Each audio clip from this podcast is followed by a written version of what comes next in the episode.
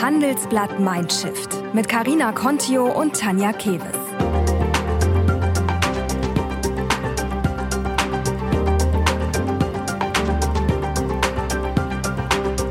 Heute hört ihr zur Abwechslung mal meine Stimme zur Begrüßung. Ich bin Alexander Voss und eigentlich einer der Produzierenden dieses Podcasts. Für die Folge heute hat Karina mit Inise Lauterbach gesprochen. Die Chefärztin hat mitten in der Pandemie ihr Startup Lemoa Medical gegründet. Dort entwickelt die Kardiologin eine App für herzkranke Menschen und einen Messenger von Ärztinnen für Ärztinnen, der Patientinnen und Medizinerinnen das Leben leichter machen soll. Inise war bis dahin sehr erfolgreich in ihrem Job und trotzdem hat sie ihn entnervt aufgegeben. Zu viel Bürokratie, zu viel Pedanterie im Medizinbetrieb. Mit ihrem Startup setzt sie jetzt alles auf eine Karte und geht unbeirrt ihren Weg, dessen größte Hürde am Anfang ein uraltes Faxgerät gewesen ist. Was die Tochter türkischer Gastarbeitender und zweifacher Mutter dazu bewogen hat, ausgerechnet in der Corona-Krise ihren sicheren Job an den Nagel zu hängen und wie sie die Digitalisierung in der Medizin weiter voranbringen will, das erzählt sie bei uns im Interview. Darin wollte Karina außerdem von ihr wissen, wie sie sich in Momenten, in denen sie zweifelt, selbst motiviert, woher sie ihren Mut nimmt und wie es sich anfühlt, auf einmal einen eigenen Wikipedia-Eintrag zu haben. Jetzt aber erstmal viel Spaß beim Zuhören. Ja, hallo, liebe Enise. Ich freue mich, dass du da bist und dass es klappt mit uns beiden hier bei Handelsblatt Mindshift. Hallo, Karina. Ich freue mich auch sehr. Schön. Wir haben uns ja schon vor jetzt eigentlich ziemlich genau einem Jahr kennengelernt. Ähm, da habe ich dich für meine Role Model Serie interviewt und ähm, das habe ich mir nochmal angeschaut und deswegen weiß ich, dass du damals äh, als junges und äh, eigenbrötlerisches Mädchen, so hast du dich selber bezeichnet, sonst hätte ich mich jetzt das nicht getraut zu sagen. Du wolltest Astronautin werden. Äh, jetzt wissen wir ja, bist du ähm, Kardiologin geworden. Ähm, ich habe das damals nicht nachgefragt an der Stelle. Warum ist daraus eigentlich nichts geworden? Ja, ähm, warum bin ich nicht Astronautin geworden? Das hatte handfeste Gründe. Ähm, Du weißt ja schon, dass, oder das wissen, glaube ich, alle in Deutschland, dass äh, es noch keine einzige Frau aus Deutschland in den Weltall geschafft hat. Und ähm, was das mit mir zu tun hat, äh, erzähle ich dir sehr gerne. Erinnerst du dich an das BITS, an das Berufsinformationszentrum? Ja, leider. Ich ja. sollte Hebamme werden okay. übrigens. Ich hab, erinnere mich nicht so gerne daran. Okay, ähm, aber du bist doch quasi ich bin die, die Hebamme, Hebamme, von Role Models und schönen Gedanken im Mindshift Podcast. Genau, ich wollte gerade sagen, du bist für mich schon eine Hebamme geworden. Ja, so gesehen Schau irgendwie mal. schon. Ja. Also ich war auf der Realschule und in der 9. Klasse musste man diese Berufsvorbereitungskurse machen mit diesen Neigungstests an diesen Automaten und äh, dieser Automat erfasste einfach nicht, was ich werden wollte. Es kam raus Chemielaborant, pharmazeutisch-technische Assistentin, ähm, das wollte ich nicht werden. Ich bat dann um eine persönliche Beratung und äh, erzählte der Dame vom Arbeitsamt in Ludwigshafen von meinem Berufswunsch. Und ich werde niemals diesen Ausdruck in ihrem Gesicht äh, vergessen. ähm, irgendwas zwischen Bedauern und Entsetzen. Ähm, sie tippte ein paar Sachen in ihren Rechner und stellte mir ein paar Fragen und sagte dann, ja, ich muss dich enttäuschen, du kannst in Deutschland keine Astronautin werden. Oh. Ähm, äh, ja, das hat mich ehrlich gesagt geschockt, mhm. ähm, weil ich habe ihr ganz klar halt äh, meinen Berufswunsch äh, geschildert. Ich hatte einen festen Plan. Ich wollte ähm, zur Luftwaffe und wollte über die Bundeswehr Luft- und Raumfahrttechnik studieren. Okay. Genau, und äh, also die, diese Augen dieser Frau, und sie sagte dann, nein, das, das kannst du nicht, weil ähm, die Bundeswehr nimmt keine Frauen in die kämpfenden Truppen auf. Du bist keine deutsche Staatsbürgerin. Mhm. Ähm, und Pilotin kannst du auch nicht werden. Du erfüllst die Mindestkörpergröße nicht. Ja, shocking. Sehr ähm, enttäuschend, ja. Ja, ja, enttäuschend und vor allem, ähm, ich dachte, wow, was werde ich jetzt? Also, was passiert mit mir? Und sie versuchte noch äh, quasi aus den äh, Möglichkeiten, die der Automat für mich zusammengestellt hatte, mich für eine dieser Ausbildungen zu motivieren. Sie meinte, ich hätte doch hier eine ganz klare naturwissenschaftliche Neigung. Mhm. Aber nein, also ähm, ich habe dort in Ludwigshafen dann für mich entschieden, ich studiere Medizin. Also das, äh, ich, ich war schon immer sehr pragmatisch Schön. und sehr früh. Gute Entscheidung. Ja, inzwischen ist das aber anders. Also 2001 äh, ähm, ist das geändert worden. Frauen konnten ja vorher nur äh, im Militärmusikdienst oder im Sanitätsdienst verpflichtet werden. Inzwischen dürfen Frauen auch quasi zu den kämpfenden Truppen und auch äh, Pilotin werden, auch bei der Luftwaffe. Ja. Ich weiß nicht, wie viele das machen. Ich hoffe, einige. Mhm. Ja, aber jetzt sag mal, du, die Herzmedizin äh, zu gehen, ist ja dann eigentlich auch damals zumindest noch, heute leider immer noch ein sehr männlich dominierter Zweig gewesen. Ja, ja. Was hat sie denn da in ihrem Computer eingeschrieben? Ähm, das kam dann später, als ich tatsächlich ja studiert habe und für mich erkannt habe, es gibt da etwas in unserem Körper, und äh, wenn äh, dieses Organ gesund ist, ist auch dann der ganze Körper gesund. Mhm. Und ähm, wenn unser Organ, unser Herzorgan erkrankt, dann werden wir auch sehr, sehr krank, ähm, tödlich. Ich fand das so spannend. Also das war für mich sehr klar. Ich treffe ja. solche Entscheidungen sehr früh. Ja. Hattest du denn dann auch also Respekt vor der, vor der Branche mit wahrscheinlich sehr viel mehr männlichen Studenten an der Seite als weiblich? Ich kenne das so ähnlich ein bisschen von der DILEC, die auch schon hier im Podcast zu Gast war und die ja auch dennoch ihren Weg sehr erfolgreich da in der Herzchirurgie gegangen ist. Genau, also, äh, und sie ist ja in einer noch spezielleren Branche. Ich mhm. kenne ja viele Herzchirurginnen, äh, die würden das bestätigen, vor allem das bestätigen, was Dilek öffentlich macht. Was für mhm. ein Mut. Also, sie macht sich damit ja vor allem auch keine äh, Freundinnen, sage ich genau. dann jetzt mal. Also, vor allem erst recht keine Freunde. Ja, also das Medizinstudium ist sehr äh, weiblich geworden. Das war schon äh, zu meinen Studienzeiten so. Aktuell haben wir äh, fast 70 Prozent der Studierenden, die, die weiblich sind. Also die Medizin ist äh, sehr feminin geworden. Allerdings sehen wir das dann später, nachdem wir quasi unsere Abschlüsse haben, also wenn wir im Berufsleben stehen, ähm, nicht diese Feminisierung. Das heißt, wenn wir äh, schauen, wie viele Chefärztinnen haben wir, wie viele äh, leitenden Oberärztinnen haben wir, mhm. ähm, ist das nur ein sehr kleiner Teil. Ich glaube, noch nicht mal 10 Prozent mhm, genau. erfüllen die Chefärztin die Quote. Das ist schon bitter. Ja. Und ähm, ja, die Kardiologenausbildung, die ist schon, also Kardiologen sind ähm, ja ein eigenes Völkchen, aber ich glaube, das sind wir alle so in der Medizin.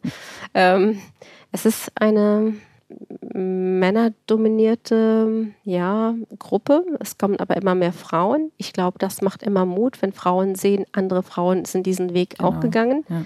und gut gegangen, motiviert das. Also ja. Äh, zu meiner Zeit gab es auch ein, zwei Kardiologinnen, die hatten aber auf Dinge verzichtet, die sie klar thematisiert haben mit einem Bedauern. Das war zum Beispiel auf die Familie zu verzichten oder auf Kinder zu verzichten. Ähm, das wollte ich nicht. Ich wollte das alles haben. Okay. Ähm, ja, habe ich ja dann auch. Schön. Du hast es eben schon ähm, erwähnt, dass du damals die deutsche Staatsbürgerschaft nicht hattest. Ähm, deine Eltern sind in den 70er Jahren nämlich ja als Gastarbeiter nach Deutschland gekommen. Mhm. Ähm, inwiefern hat dich äh, das geprägt? Also was ist schwieriger für dich gewesen, das Frausein oder dein Migrationshintergrund oder Vordergrund? Man kann sagen Migrationsvordergrund. Genau. ja, ähm, das Thema Migration war in meiner Kindheit sehr präsent. Wir waren ja die Türken. Also es gibt ja also mein Mann musste das zum Beispiel lernen, als wir uns kennengelernt haben. Es gibt hier ähm, sympathische Ausländer oder ähm, sexy Ausländer in Deutschland und nicht so die sexy äh, Ausländer. Okay. Äh, die Türken gehörten immer zu den nicht so sexy Ausländern. Und alle warteten äh, darauf, dass wir auch in unsere Heimat zurückgingen. Das war so in den 80er, 90er Jahren. Mhm. Darüber ähm, sprechen wir selten in der Öffentlichkeit, was ich sehr schade finde, weil ich glaube, Migration ist etwas Tolles und gestaltet auch ein Land. Ich glaube, die Migranten hier in, in Deutschland haben tatsächlich das Land hier mitgestaltet zum Positiven. Und für mich ähm, war das besonders äh, schwierig, weil ich fühlte mich irgendwie ja gar nicht wohl. Ich passte nirgendwo hin. Ich war ja wie so ein Alien. Und Frankenthal erschien mir sehr beengt und langweilig und ähm, deshalb las ich sehr viel, äh, hing eigentlich nur in der Stadtbibliothek oder auf dem ja, Schulsportplatz und machte meine Runden, Runden für Runden, Stunden für Stunden. Ähm, in der Realschule begann das dann so ab der siebten, achten Klasse, das zu dem gewohnt Türkenfeindlichen, ähm, das ja auch von der Lehrerschaft ging. Nicht alle Lehrer waren so, das mhm. kann ich nicht sagen. Aber mein Klassenlehrer war so einer, der wirklich durch und durch ähm, ein Problem damit hatte. Der hatte aber auch ein Problem mit Frauen. Mhm. Da kam dieses Weibliche dazu. Also ich erfüllte einfach nicht sein Klischee, ähm, die aber dieser Klassenlehrer immer wieder heraufbeschwörte. Auch bei anderen äh, migrantischen Mitschülerinnen. Das begann mit Demütigungen wie, was? Du willst studieren? Ja, mit 16 bist du verheiratet. Dann wirst du erst einmal schwanger. Wow. Und die ganze Klasse brüllte. Krass. Und das war nicht einmal, nicht zweimal. Ähm, es half auch wirklich nicht, dass, dass ich meine Eltern quasi äh, davon berichtete und dass die auch ähm, in die Schule kamen.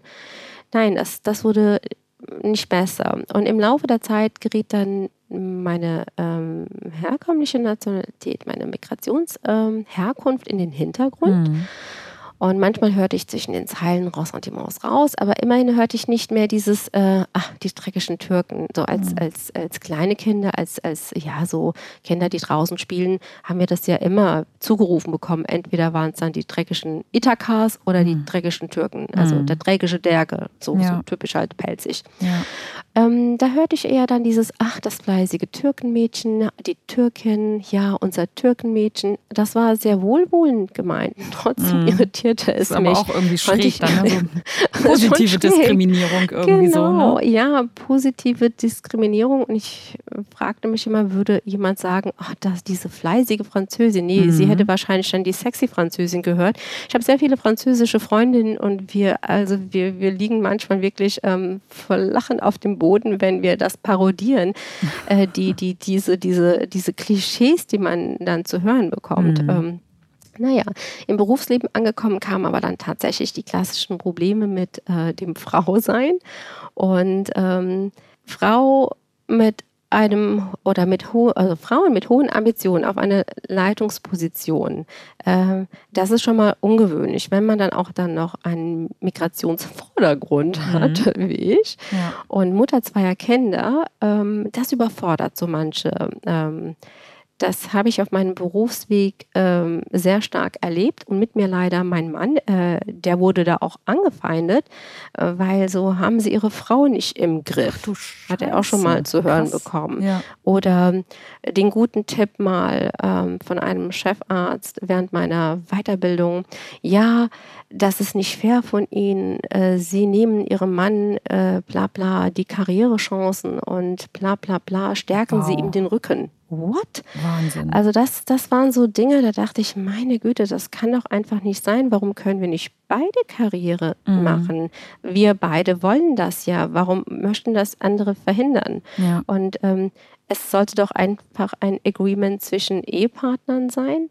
Ähm, und auch die eigene Entscheidung, wenn ich als Frau sage, ich traue mir das zu oder ich möchte das auch machen, ähm, ich traue mir das zu, lasst es mich doch machen. Warum werden Frauen weiterhin so sehr gegängelt? Ja. Was also bist du für ein Typ, was ähm, in so Situationen, ja. wie, wie kann ich mich, also wie kann ich mir das vorstellen? Hast du dann gekontert und hast du gesagt, hier, hör mal, ne? Ja, ähm, da ich ja wirklich äh, damit sehr früh äh, konfrontiert wurde, wie schon in Schulzeiten, da war ich eher ruhig. Ich habe viel geweint. Ich glaube, ich war so eher so diese ruhige, blasse, wahnsinnig, die Astronautin werden wollte und dann geweint hat, wenn mhm. Lehrer sie drangsaliert haben vor der ganzen Klasse.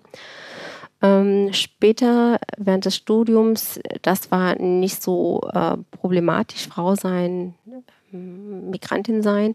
Aber im Berufsleben gleich, ich habe ja gleich auf einer Intensivstation in der Uniklinik in Mainz begonnen. Mm, ich habe gemerkt, dass ich, also dieses Studium stärkt, hat mich so gestärkt, dass mhm. ich ziemlich gut Kontra geben konnte. Das ja. habe ich gelernt. Wir sind ja drei Mädchen und mein Papa hat viel Spaß mit uns. Er war unser bester Sparring-Partner. Ja, ich sage ihm heute noch mal, du bist schuld daran, dass ich so eine Feministin geworden bin. Dass ich stark geworden bin. Liebende, streitliebende Feminist. Ich habe mich mit meinem Vater äh, wirklich gezofft. Ja, ähm, wir sahen die Dinge so unterschiedlich und ähm, mir ging es immer darum, ähm, ihn zu überzeugen also er versuchte auch mich zu überzeugen. Ähm, das war immer sehr wertschätzend. Also dieses, ähm, ich will nicht, dass du meine Meinung akzeptierst, aber ich will dich überzeugen. Aber dann habe wenigstens ähm, die Größe, tolerant damit zu sein. Mhm. Und im Berufsleben hat mir das sehr viel genutzt. Ich habe gelernt zu streiten und ich bin nicht ruhig geblieben. Ähm, ich kann sehr spitz werden Ich bin aber auch sehr offen und wenn jemand mit äh, so Plattitüden kommt, ähm, dann konnte ich auch. und es gab trotzdem ähm, manchmal Begebenheiten, da war ich auch sprachlos. Also da, da, da wusste ich wirklich nicht, was soll ich einfach nur sagen. Das ist so stupide. Genau, ja.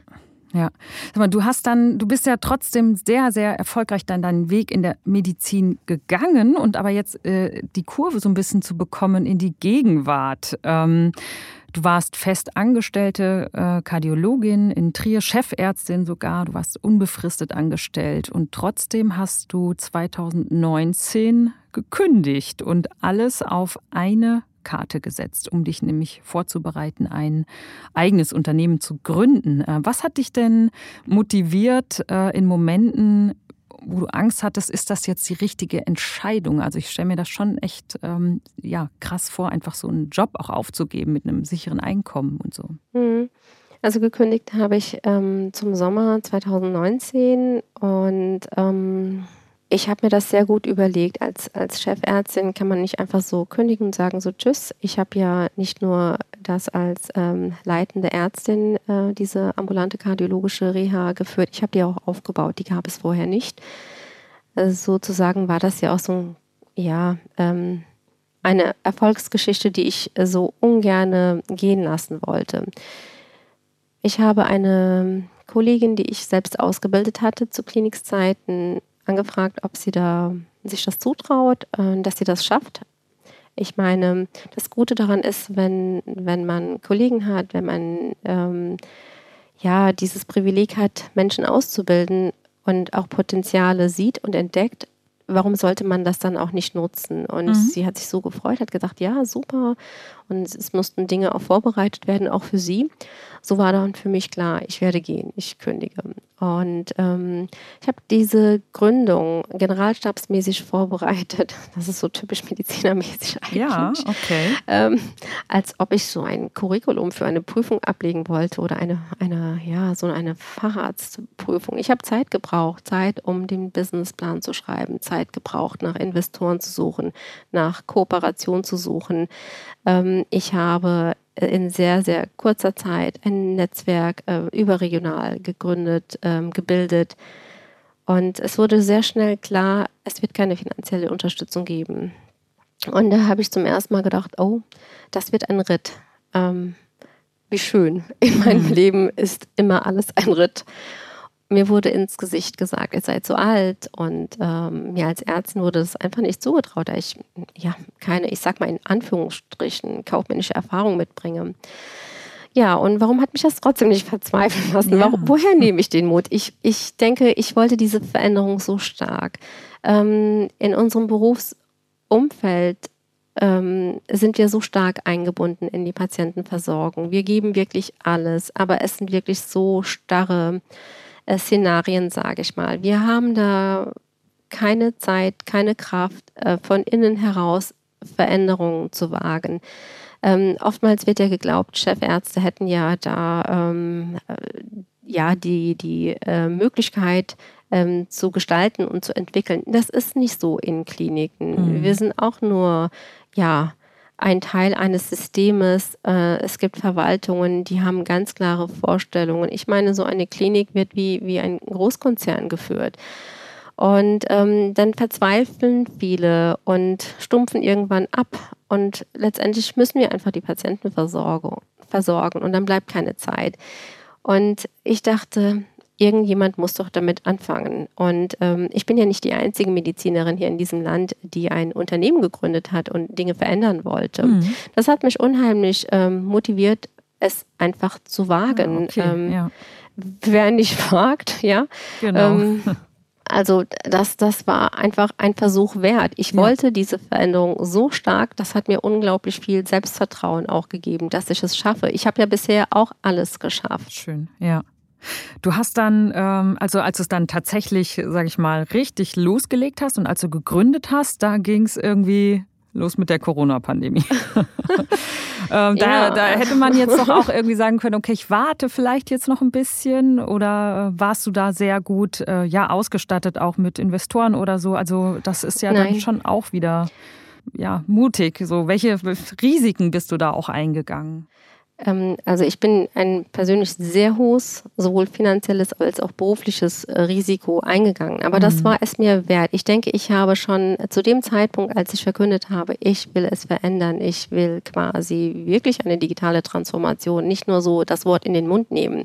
Ja, davon mhm. wird ja ein Land schnell. nicht ja transformiert. Ja. Genau, da äh, erreichen wir keine Veränderung. Es war also klar, ich musste es machen. Und dann muss man auch Risiken eingehen. Ich glaube, es ist super naiv anzunehmen, ach, ich mache da jetzt so ein bisschen mal ein Start-up und dann rühre ich da mal hier ein bisschen rum und dann poste ich mal ein, zwei schicke Dinge und dann läuft das. Nein, so läuft das nicht. Also mhm. ähm, es ist viel Arbeit, harte Arbeit, aber es, das ist es mir wert. Hier geht es wirklich um die bestmögliche Versorgung der Patienten und die Medizin wandelt sich und diesen Wandel müssen wir Ärzte mitgestalten. Also wir tragen eine extremst hohe Verantwortung und hier können wir nicht einfach sagen, ja, hm, hm, hm, mhm. ja, kann ich doch eh nicht und geht mich nichts an. Äh, ich habe so viel zu tun mit den Patienten. Ja, haben wir, aber wir können die besser versorgen, anders versorgen. Und ähm, ein Teil meiner Arbeit ist auch, diese ähm, Kollegen mitzunehmen, einfach eine Sprache zu sprechen und ähm, eine Sprache zu sprechen, in der Medizinbubble ist äh, nicht sehr einfach. Also mit Kommunikation ähm, ist das immer so eine Sache. Ja, ähm, ich habe ja gegründet am 27. März 2020. Also ich glaube, einen ungünstigeren Zeitpunkt hätte man nicht auswählen können, Eben. aber ich hatte da keine Wahl. Ja, okay, ich, also ja, Du, du, kannst, wir, wir saßen da auch manchmal da. Also wir hatten eine tolle Bankberaterin, ähm, die, also die Volksbank Trier hat quasi mir diesen Kredit dann gegeben. Es war ja sehr, sehr klar, dass ich da keine ähm, VC bekomme äh, auch keine Business Angel. Ich war einfach äh, so uninteressant, so, naja, ich würde mal sagen, Frauen werden ja chronisch unterschätzt generell und mhm. ähm, die sahen in diesem, naja, ja, so eine mittelalte Ärztin, komische Ideen, Digitalisierung, auch die einen sagen, ah, es ist doch schon alles digital. Dann gibt es tatsächlich auch Leute, die sagen, ach, die Digitalisierung in der Medizin, die hat keine Zukunft. Naja, okay, gut. Also Wahrnehmungsstörungen zu haben, ist halt auch so eine Sache. ja. Ähm, ja, also es hat, ähm, also diesen Tag werde ich auch nicht vergessen. Da, da habe ich schon gedacht, oh, das wird heiß. Okay, ja. Shutdown. Das war ja auch so Beginn des Shutdowns. Wir haben hier ähm, keinen Termin beim Notar bekommen, also erst in einem halben Monat. Ähm, das wollte mir, ich glaube, ich habe das mal in einem Spiegel-Interview gesagt. Danach wurde ich von vielen Notaren angeschrieben, das könne nicht sein. Naja gut, ähm, es gibt ja E-Mail-Schriftverkehr. Ich habe das ja nicht erfunden und ähm, unser Steuerberater hatte uns dann geholfen, in Wiesbaden diesen Termin zu bekommen. Unser Steuerberater sitzt in Mainz, also ist unser altes Netzwerk noch so von, aus Mainzer Zeiten.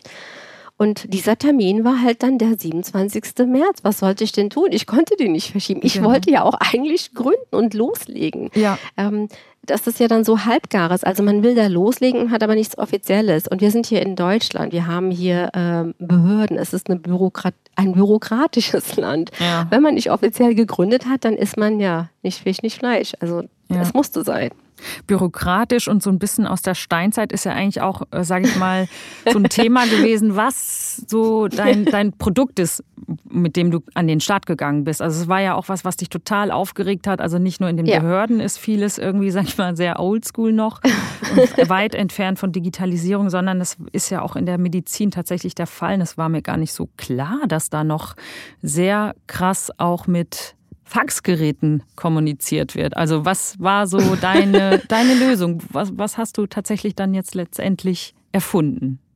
Ja, also Messaging habe ich nicht erfunden, also ich habe das Rad nicht erfunden, aber ich wollte einfach äh, diese nette Technologie auch für uns Ärzte einsetzen. Ich bin da auch kein First Mover, aber ähm, wenn man Produkte kennt, äh, wenn man, naja, ähm, also wir, wir, wir, wir sind ja inzwischen die letzten zehn Jahre mit Apps groß geworden. Apps funktionieren, funktionieren nicht gut, Technik funktioniert, funktioniert nicht gut, alles kann man optimieren.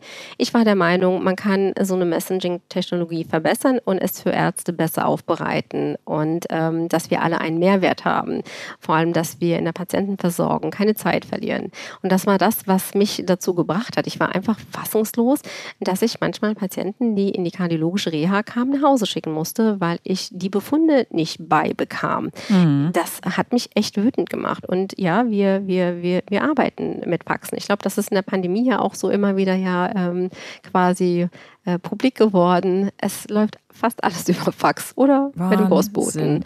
Ähm, ja, also manchmal. Aber ich meine, das hat natürlich auch, ist ja, sind ja auch Datenschutzgründe, ne? Und da scheint ja. es ja noch irgendwie nicht so die allerperfekteste Lösung zu Nein, geben. überhaupt so, nicht. Ne? Ja. Ja, genau. Und auch das Fax, ähm, viele glauben das ja, das ist jetzt auch datenschutzrechtlich jetzt auch nicht das Gelbe vom Ei. Das ist auch bedenklich. Also man müsste ja wirklich sicherstellen, dass äh, der Empfänger ähm, wirklich an, auf der anderen Seite steht und auch genau diesen Befund in die Hand bekommt. Es sind ja sensible Daten, die ja weitergeschickt wurden. Mhm. Und wie oft wird ein Fax irgendwo anders hingeleitet oder versehentlich der falsche Befund äh, oder von einem anderen Patienten der Befund. Also, okay. Ähm, ich, ich kannte ja diese Probleme ja in der Klinik, aber als, als äh, Ärztin in, in einer Funktion ähm, machen das natürlich entweder die Sekretärin oder auch die, die Pflege macht das. Also was die für eine, für eine Belastung immer hat mit solchen Pillepalle-Sachen, also mit mhm. Hin- und Herfaxen. Papierkram. Da kann man wirklich ja. ganze Stationen damit äh, quasi beschäftigen. Ja. Und es klingelt, es fiebt, es macht, es ist äh, die Hölle. Äh, was für eine unnötige Stressbelastung. Alleine Befunde am Ende ähm, in, in, Briefumschläge stecken, wegschicken, äh, Adressen drauf. Irgendwie, das ist alles mhm. totale Wahnsinn, was da an Zeit auch irgendwie ja, verloren geht. Ne? Absolut. Ne? Ja. Und noch besser ist der Wahnsinn. Also es kommt ein Fax, das muss ich dann einscannen, in ein PDF-Format umwandeln und dann quasi in die elektronische Patientenakte einfügen. Aber das kann ich noch nicht mal finden, weil die Systeme sind halt äh, auch noch äh, old-fashioned. Ja. Ähm, ja.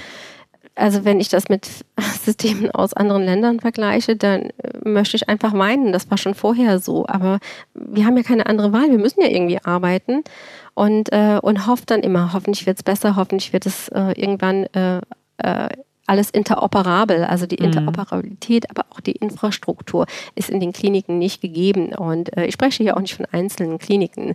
Ähm, die Kliniken haben äh, ganz andere Probleme und äh, da ist ein, oftmals kein, kein Budget äh, für, für IT-Investment da. Ähm, das soll ja das Krankenhauszukunftsgesetz jetzt ja äh, ändern. Ich bin sehr gespannt, ähm, weil ich ja mit einigen Kliniken auch über dieses Gesetz versuche, ja den Messenger als Plattform, als Kommunikationsplattform für eine bessere Patientenversorgung also quasi. Das ist so eine Art, ich sag mal, ähm, WhatsApp für Ärzte, ne? Kann man das ist, so behaupten? Ist, ja, genau. Es ist ein sicheres WhatsApp für Ärzte. Mhm. Und warum ist WhatsApp so erfolgreich geworden? Weil es schnell es ist geht, einfach, ne? es ist schnell, es ist asynchron und äh, mhm. äh, verschiedene Gruppen können zusammenkommen äh, je nachdem, was für ein Nutzerverhalten. Und jeder Nutzer ist ja anders für sich, das ist ja das Spannende. Und da war die Überlegung, wie kann man das quasi ähm, für uns Ärzte machen, dass es datenschutzsicher ist und auch DSGVO-konform. Und wichtig ist, dass die Daten nicht an andere kommen, auch die Nutzerdaten nicht. Ich möchte auch nicht wissen, mit wem die Kollegen kommunizieren. Das interessiert mich gar nicht. nicht. Äh, das soll wirklich ähm, privat sein. So ist eigentlich Messaging zu verstehen. Mhm. Und ähm, ja, das war so der Beweggrund. Jetzt ist es ja so, ähm, ich würde gerne noch mal mehr über dich persönlich sprechen. Du wirst ja als Medical Influencerin bezeichnet. Ähm, viele Mediziner leben ja tatsächlich in Blasen mit wenig Kontakt zur Außenwelt. Warum ist das bei dir so anders? Du musst es eben selber lachen. Also Mad Influencer bin ich ganz gewiss nicht. Nein. Also dazu habe ich, nein, also dazu habe ich weder die Reichweite, ja, doch noch das Talent. Na gut, warte mal, bis der Podcast hier veröffentlicht ist. Ja, dann äh, reden wir mal über deine Reichweite.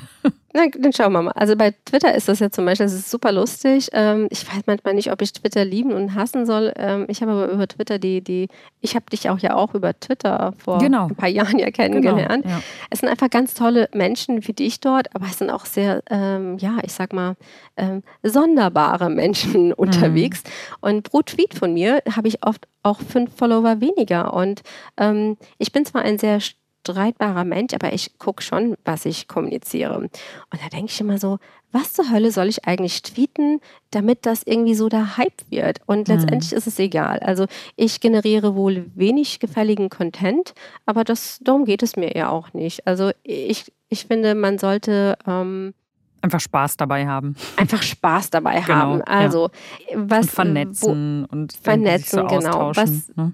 Es, es gibt natürlich ähm, Menschen, die das toll finden. Es sind sehr viele Patienten, es sind sehr viele Kollegen, die das äh, sehr gut finden, was ich tue. Und ähm, beeinflussen, ja, Influencerin, ich glaube, das Wort, vielleicht hadere ich mit dem Wort, ich hm. weiß es nicht. Naja, ja. lassen wir das einfach ja. mal so stehen. Ja, genau. Ja, ja.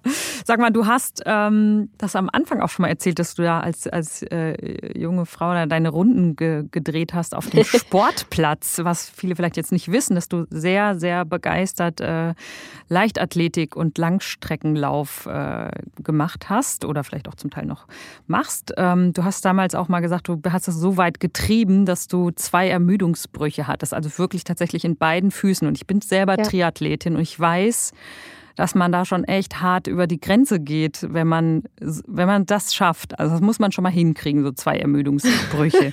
ähm, mhm. Bist du denn auch so im Berufsleben? Also du hast ja auch sehr hartnäckig irgendwie dann deine Gründung vorbereitet, dein Studium durchgezogen, trotz aller Demütigungen, sage ich mal so, in der Schulzeit und so.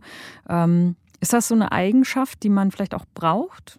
Ja, sicher. Ich glaube, das, das bin ich ganz ich tatsächlich, über, auch über Grenzen gehen, aber auch hartnäckig sein. Wenn ich etwas möchte, wenn ich das wirklich will, ähm, gehe ich auch über eigene körperlichen Grenzen, hm. solange ich nicht anderen damit nicht schade. Und ich glaube, ich habe das tatsächlich ähm, in diesem Jahr, also es ist fast 20 Jahre jetzt her, äh, diese Ermüdungsbrüche hm. bekommen habe. Ähm, das war für mich ein sehr schwieriges Jahr damals und ähm, privat bedingt und ähm, ich habe mich ja schon sehr jung in diese Leichtathletik auch vielleicht ähm, geflüchtet. Also es ist schon eine Leidenschaft äh, geworden, aber es war für mich auch einfach dieses äh, Lauf einfach. Ähm, Lauf, um mit der Wut äh, zurechtzukommen, ja. die Enttäuschung zu verarbeiten, ja. den Kopf frei zu bekommen. Aber ich habe auch meine, meinen Körper sehr wohl gespürt. Also ich fand das sehr spannend. Was macht dein Herz dabei? Was macht deine ah, Atmung? Okay. Ähm, aber auch diese physiologischen Prozesse, wenn man merkt, so, oh, jetzt es über, jetzt wird es mir schlecht, ich kotze gleich. Das kennst du bestimmt auch, ja, sicher, oder? genau. genau ja, der so, Trainer sagt immer, wenn es in der Lunge nach Blut schmeckt, dann, dann hast du genau, genau richtig trainiert. Also genau, so habe ich immer krass. trainiert. Genau, also diese, diese, diesen Geschmack habe ich schon sehr früh kennengelernt und ähm, das ist auch für mich Wettkampf, das liebe ich auch. Das ist dann, dann, dann bin ich auch in diesem ja, Modus drin. Ja. Das hat mich auch sehr beflügelt. Also ich gehe, ich habe das auch bei der Arbeit ähm, oder in mhm. meinem Berufsleben, bin ich über Grenzen gegangen, was zum Beispiel auch Arbeitszeiten angeht. Das wird natürlich mhm. auch verlangt, wenn man in einer Uniklinik ist, ist das halt ähm, ja. manchmal nicht anders zu machen. Es sind prekäre Situationen für ähm, ja, ich sag mal, wissenschaftliche Mitarbeiter, so werden wir ja in den Unikliniken genannt. Wir sind da ja nicht nur Ärzte, wir sind ja auch Wissenschaftler. Mhm. Und ähm, ja, dann leistet man dann so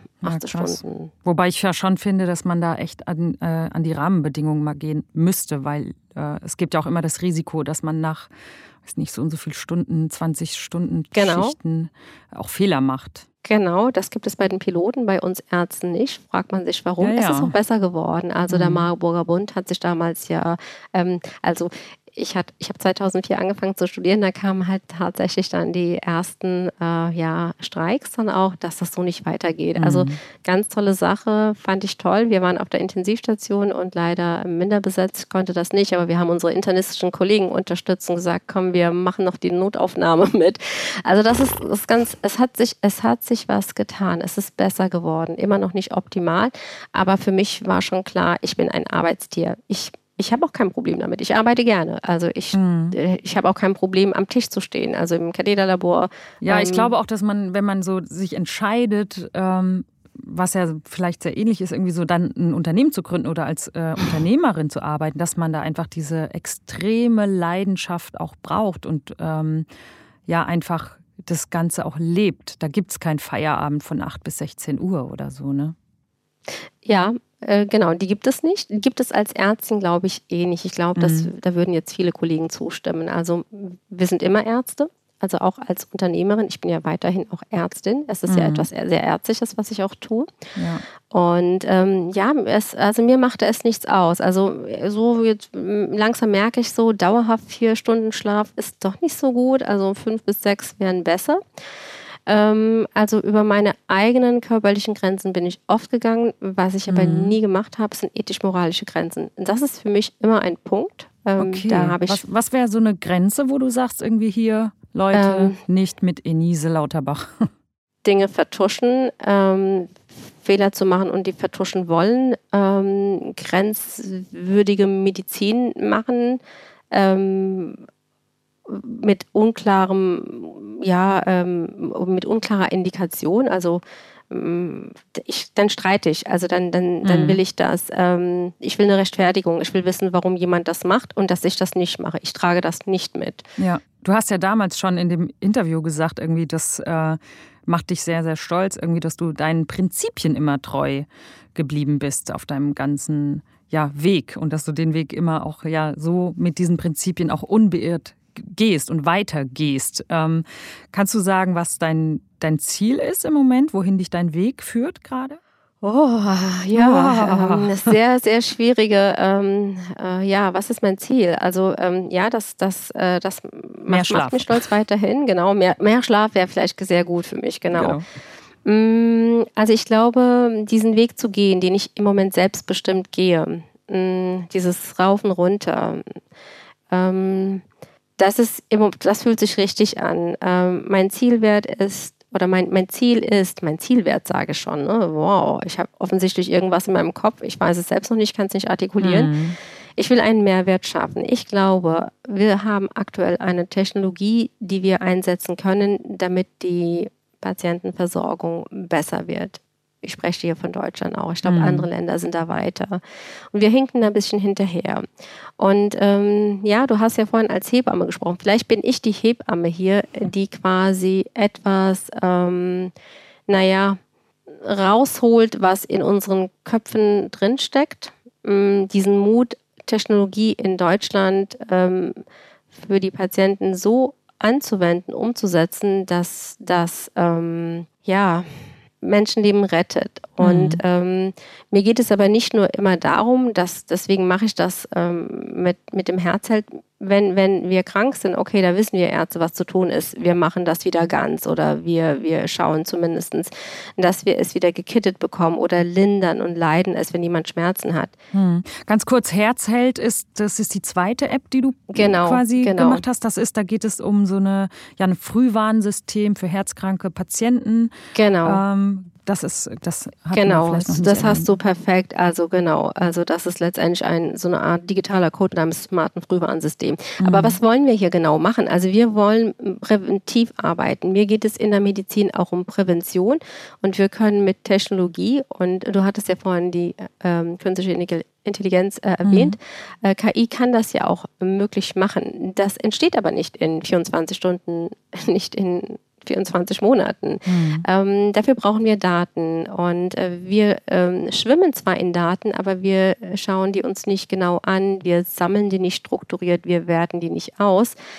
Und wir sehen oftmals Dinge nicht. Und ähm, das ist so eigentlich ähm, mein Ziel, dass wir, wenn wir gute Medizin machen wollen, eigentlich in Prävention investieren müssen. Und das erreichten wir, indem wir uns die Daten genau anschauen. Mhm. Wir sehen ja manchmal vor lauter, lauter Bäumen den Wald nicht. Das ist leider auch jetzt in der aktuellen äh, Covid-Pandemie auch passiert. Wir haben nicht rechtzeitig Daten erfasst, so dass wir immer noch keine ähm, konkreten Aussagen für bestimmte ähm, Situationen machen können. Mhm. Ja. Das ist so das Ding, was mich bewegt. Also dahin führt mein Weg mich. Ich möchte Medizin anders leben, ähm, das heißt, du könntest dir eigentlich auch gar nicht mehr vorstellen, nochmal in so einen Klinikjob zurückzukehren und dir das Stethoskop nochmal umzuhängen. Also in den ärztlichen Kliniksalltag sicherlich nicht. Also ich glaube, ähm, dass ich das schon sehr lange in der Klinik ausgehalten habe, hat was mit meiner Liebe zur Elektrophysiologie und äh, zu tun. Elektrophysiologie, was ist das genau? Äh, das, das sind die Kardiologen, die quasi die Herzrhythmusstörungen ah, okay. äh, erkennen mhm. und behandeln können. Das ist ähm, was ganz Tolles, was Feines. ja. Das heißt, du warst, hast schon so ein Fable auch für Technologie und. Ja, ja, also das, mhm. das bin ich schon immer. Das ist jetzt nichts, was neu ist oder was ich denke, oh fein, das ist jetzt sexy, das mache ich, das kommt gut. Ähm, ja. Nein, das ist schon immer etwas, was zu mir gehört hat. Ähm, ja, also was ich aber tatsächlich wieder machen werde, also ich telefoniere ja ähm, sehr oft mit, mit, mit Patienten aus ganz Deutschland, ähm, aber auch meine, äh, meine Patienten, die ich schon von früher habe. Und äh, die sagen dann immer, Mensch, Frau Doktor, und ähm, können wir sie doch nicht mal sehen. Äh, ja, geht schlecht. Das heißt, äh, analog wollen die Patienten auf alle Fälle, das ist klar.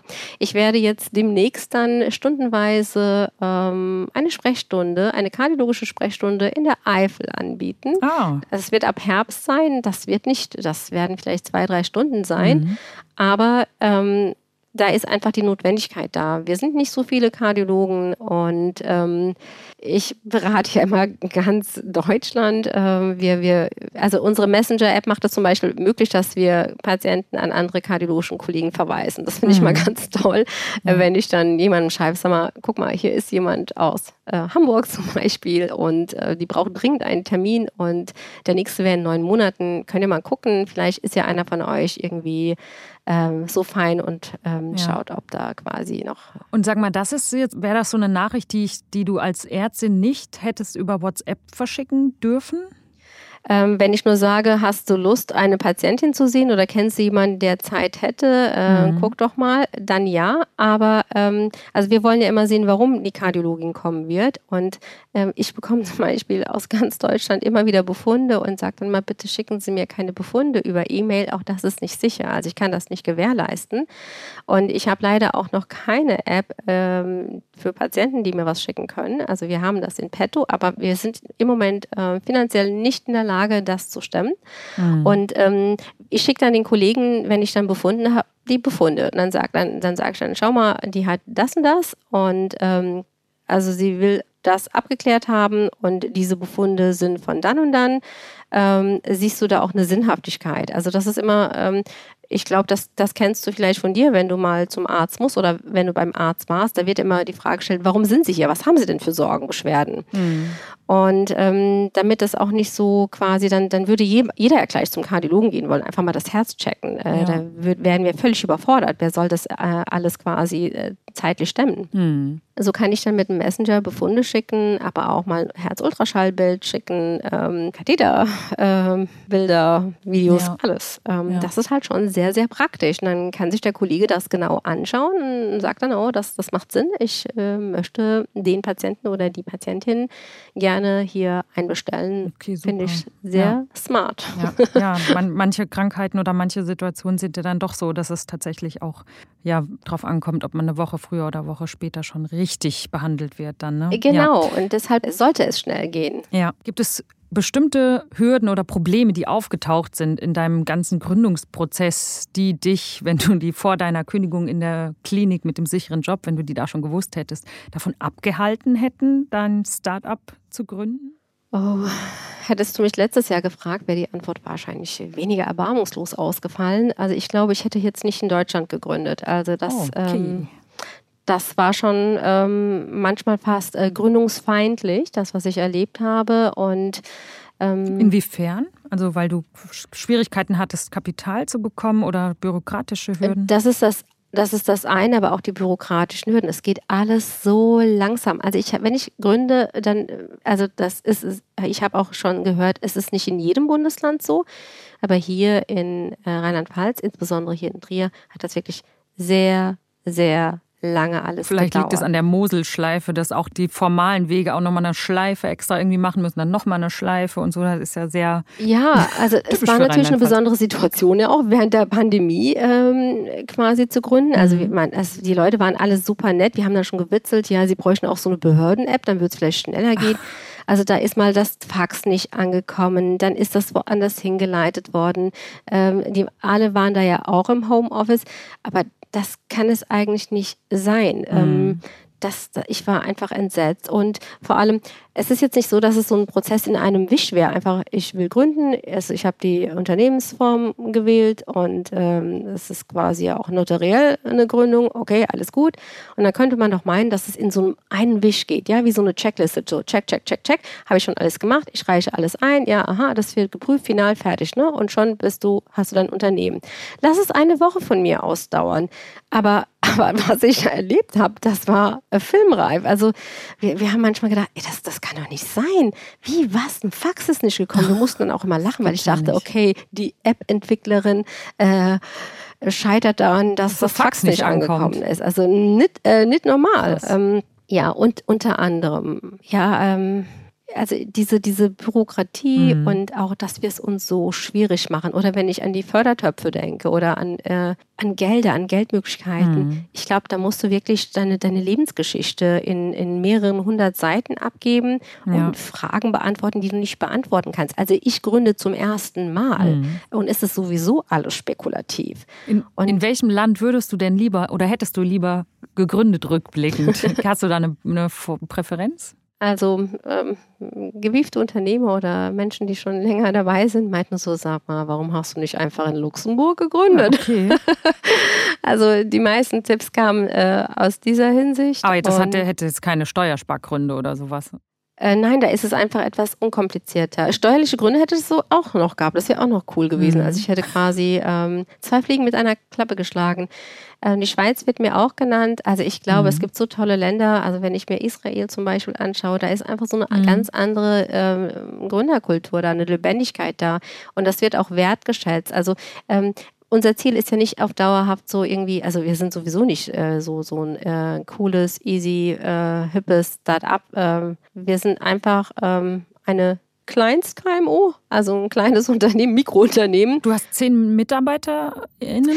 Oder? Ja, aber ja. wobei ich ab heute meinen zweiten festangestellten Mitarbeiter habe und der Rest arbeitet quasi hm, immer noch so ehrenamtlich als Projekt. Also wir haben ähm, Vereinbarungen getroffen, Agreements. Mhm. Ähm, also ich habe kein Gehalt, die haben auch kein Gehalt. Äh, die sind alle auch noch fest angestellt woanders. Und zwei feste Mitarbeiter habe ich, die werden quasi auch äh, bezahlt. Ja, also insgesamt zehn Leute. Okay, wie kommt man ohne Gehalt durch, frage ich mich gerade. Ja, ich bin ja nicht die ähm, erste Gründerin. Also vielen Gründern geht das ja so. Da gibt es einfach kein Gehalt. Also wenn man natürlich keinen Gewinn erzielt oder die Umsätze niedrig sind, wie kannst du dir ein Gehalt ja. auszahlen? Das ist nicht drin. Das äh, wussten wir. Mhm. Ich habe natürlich ähm, das Glück, dass mein Mann in der Klinik tätig ist. Er ist quasi zwar Mitgründer, er ist Gesellschafter, aber er ist natürlich ähm, seine, ich würde mal sagen, 60 bis 80 Stunden in der mhm. Klinik. Und ähm, gut habt ihr auch eigentlich, wann, seht ihr euch denn mal? So 60 bis 80 ähm, Stunden in der Klinik? Na, okay.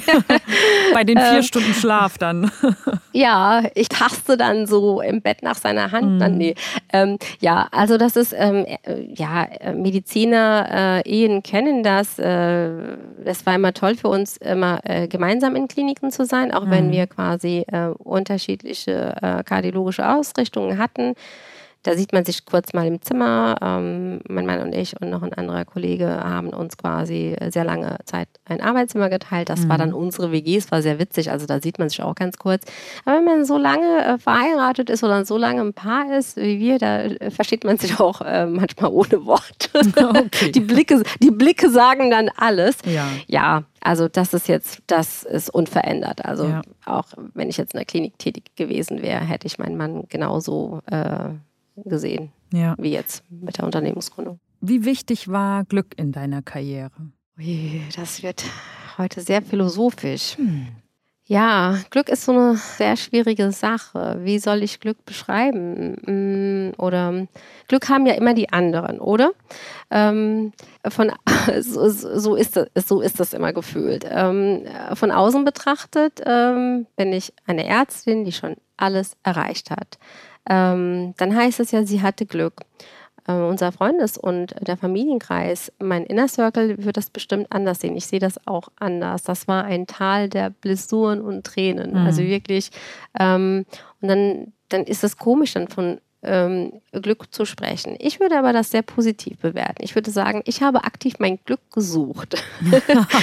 ähm, ich gebe mich nicht zufrieden mit dem Status quo. Und, ähm, und ich kann mit Herausforderungen bis zu einer gewissen Grenze auch gut umgehen, wenn ich das Gefühl habe, dass zum Beispiel Stillstand herrscht, ja, mhm. so ein mhm. trüges Verharren, wie so auch so ein Kliniksleben sein kann. Ja, wenn ja. ich so etwas wahrnehme, dann verspüre ich einen so starken Drang auszubrechen und mache dann etwas, womit niemand rechnet. Ähm, ich habe dann keine Angst vor dieser Veränderung. Und jedes Mal, wenn ich quasi so etwas getan habe, das war gut für mich, gut für meinen Werdegang. Und ich habe mein Glück gesucht und es war dann, ja, wenn, wenn ich dann so zurückschauen würde und sagen, ja, ich hatte Glück. Ich bin sehr dankbar. Ich ja. glaube, ich habe ein sehr, sehr privilegiertes Leben. Es ist ja auch, glaube ich, ganz wichtig, mal die Komfortzone zu verlassen. Und äh, da entsteht meiner Meinung nach eigentlich das, das wahre Wachstum einer Persönlichkeit. Ja, und ähm, das, das muss man aber aushalten können. Und ich glaube, das, das kann ich ganz gut. Mhm. Also ähm, ich, ich liebe diese Herausforderung vielleicht auch. Vielleicht ist es das. Mhm. Das gibt mir jetzt so keinen Kick, aber ähm, es ist auch gut, ähm, mal die eigenen ja, Ängste, also es ist keine Angst, ähm, sich das anzuschauen. Wo, wo stehe ich denn hier? Ich würde jetzt keine Klippe runterspringen. Wenn das aber vielleicht nicht so eine kleine Klippe wäre und vielleicht ein See darunter, äh, gut, dann könnte ich Pech haben, wenn ich da runterspringe und das Wasser wäre nicht tief, das wäre es dann. Ähm, wenn ich aber wüsste, okay, das sind hier zum Beispiel unsere Mare hier in der Vulkaneifel, mhm. das ist tief, ich hätte keine Angst, da reinzuspringen. Und ähm, Carina, warum ich keine Triathletin bin, ich bin eine grauenhafte Schwimmerin. Ja, kann ich auch nicht ganz so super. also, wirklich, also wirklich grauenhaft. Was ich habe mir noch mal so einen Kurs gemacht, dann hat die Dame zu mir gesagt, also sie schwimmen sehr elegant. Elegant, das ist sehr lieb. Für eine 90-jährige Dame. Diplomatisch, wow! ja. genau, sehr diplomatisch. Also mhm. ich habe Angst auch vor tiefem Wasser, aber das meine ich damit. Ich würde da rein springen, weil mhm. ich vielleicht auch Vertrauen habe. Ich, ich kann schwimmen, es passiert mir nichts. Ich halte es jetzt aus. Ja. Und ähm, das suche ich vielleicht auch immer wieder und ähm, ich suche mein Glück. Ähm, vielleicht finde ich ja da was in dem Wasser, was ganz Schön. Ja, schönes Bild. Ähm, jetzt bewegen wir uns langsam, schwimmen wir so ein bisschen so dem Ende entgegen. Ähm, gibt es Fehlentscheidungen, die du tatsächlich auch gerne revidieren möchtest, würdest, wenn du es könntest? Du meinst unternehmerisch? Mhm. Ich denke mal, du bist trotz bist glücklich mit der, ja. dem, deiner Ehe, mit äh, deinen ja, Kindern. also absolut. Also wir, also das, also wir, wir treffen solche Dinge ja dann auch gemeinsam, wobei genau. ich habe wirklich alleine entschieden, ich steige da aus, aber mein Mann kennt mich, ähm, er weiß, wie verrückt ich bin und geht auch das mit. Wir unterstützen uns ja immer sehr gegenseitig. Ähm, ich glaube, unternehmerisch ist es wahrscheinlich zu früh darüber zu urteilen, abgesehen davon, mhm. dass vielleicht doch die Luxemburger Gründung besser gewesen wäre. Aber genau. nein, ich bin, ich bin ja so ein idealistischer Mensch, das hätte ich niemals gemacht. Ich bin so stolz, Rheinland-Pfälzerin zu sein. Ja, und das war die Schweiz eine... ist auch schön, nicht wahr? oh ja, beinahe wären wir auch in der Schweiz gelandet. Aber nun gut, also wir sind halt schon so äh, RLP-Gewächse, ne?